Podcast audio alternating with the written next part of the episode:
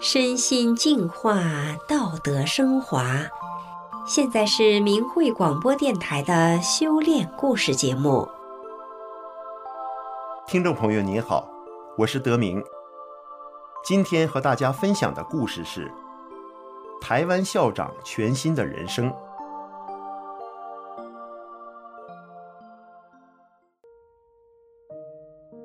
故事的主人公是台湾鸟松艺术中学校长张凯瑞。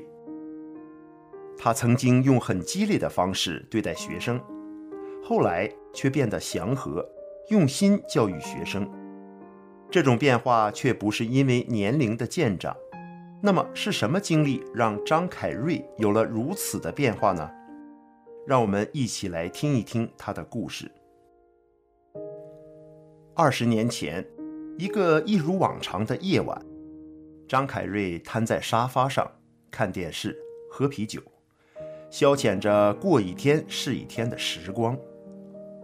这时，上小学二年级的女儿从房间跑出来，真诚地看着他说：“爸爸，你不要再浪费生命了，跟我们一起修炼法轮大法好不好？”张凯瑞愣了一下，粗声赶女儿离开。然而，犹如暮鼓晨钟般的纯质童语，却在他的心湖激起阵阵涟漪，震荡不止。谈起二十年前的这段往事，张凯瑞说道：“当时我内心受到很大的冲击，我是一个父亲呢，怎么还需要孩子教育我，叫我不要浪费生命呢？”对于母亲妻小都说好的法轮功。张凯瑞反对抵制了三年，然而在那一千多个日子里，家人修炼后的变化犹如穿石的水滴，一点一滴融化了他心头的冷漠与坚冰。凯瑞回忆道：“一开始是妻子先接触了法轮功，当时我认为这只不过是他又一个不同信仰之间的切换罢了。既然觉得之前的不好。”换一个也无妨。可是慢慢的，我察觉到妻子强势的个性变得柔软，长期困扰她的坐骨神经痛、血尿等疾病也在逐渐好转，甚至痊愈。接着，大女儿、二女儿、小儿子，还有罹患心脏疾病的母亲，都跟着妻子一起学练。往后的日子里，他们再也没有用过鉴宝卡了。从小在农村长大的凯瑞，对于天地有着自然的敬畏。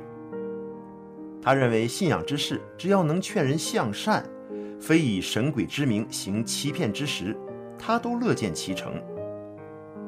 可有一天，大女儿告诉凯瑞，她的天幕看到了一个圆圆的法轮在旋转。这时，凯瑞开始忧心了。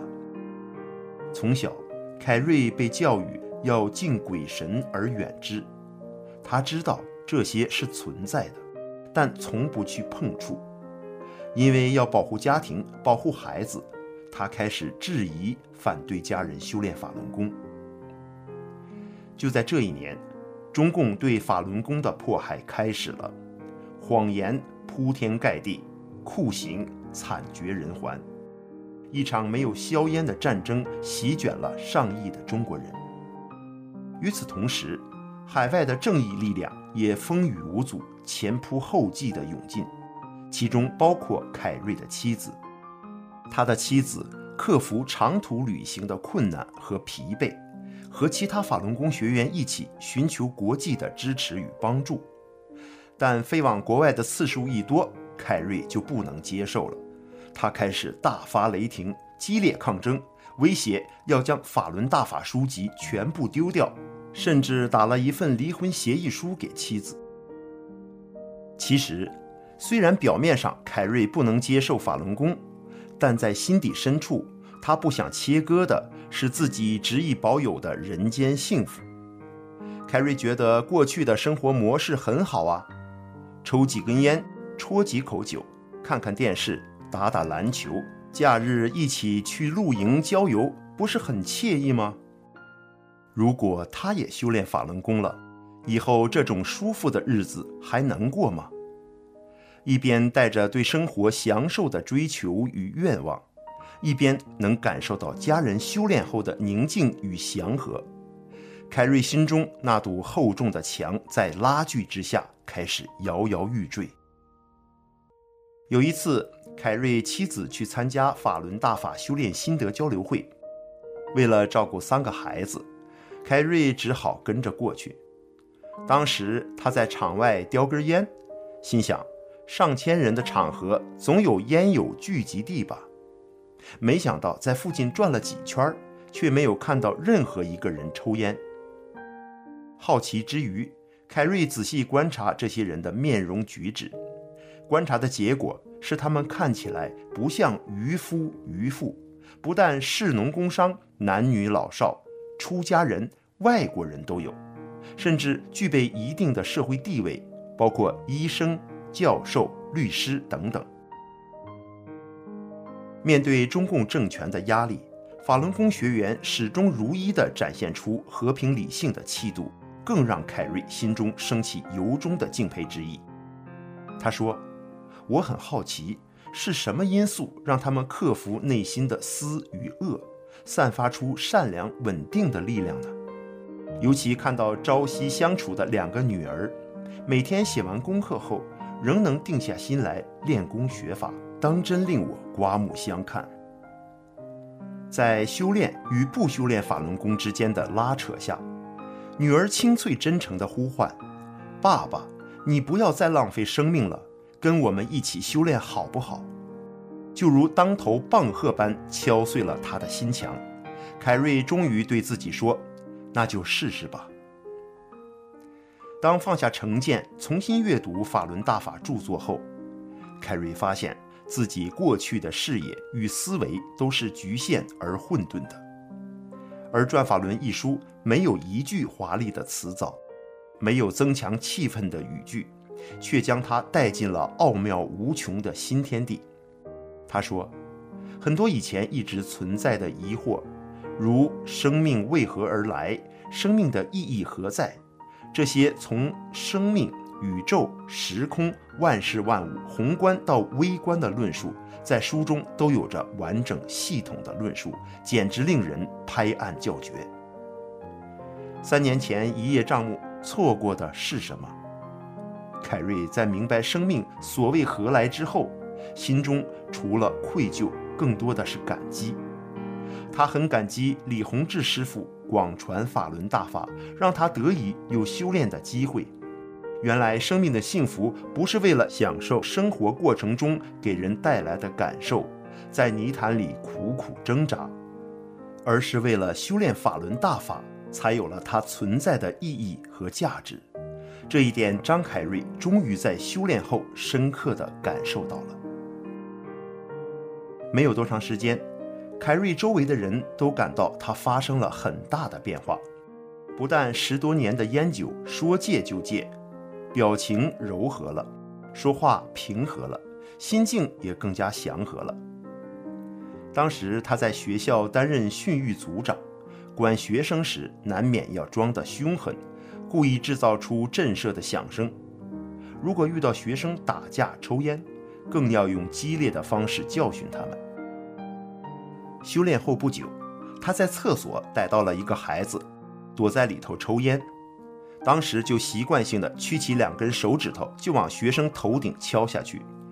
没想到一转身，他的头立刻就撞到厕所的门框上，痛得眼冒金星。那一刻，他马上就意识到，他是修炼法轮大法的，不能再用以前不真。不善不忍的方式对待学生了。在法轮大法中，他悟到，生命里所遇到的每一个人绝非偶然。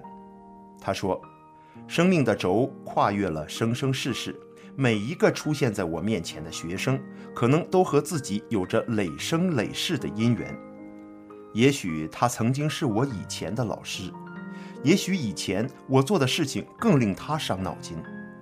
所以，当我从心中由衷地升起对学生的理解和慈悲之后，再和他们说话时，心态真的和以前完全不一样了。凯瑞珍惜每一次和学生的互动，感受到学生对他不再阳奉阴违、敬而远之了，而是真心的喜欢他、亲近他。没有修炼以前，他花了很多心力在他们身上，但却带着强烈的有求之心。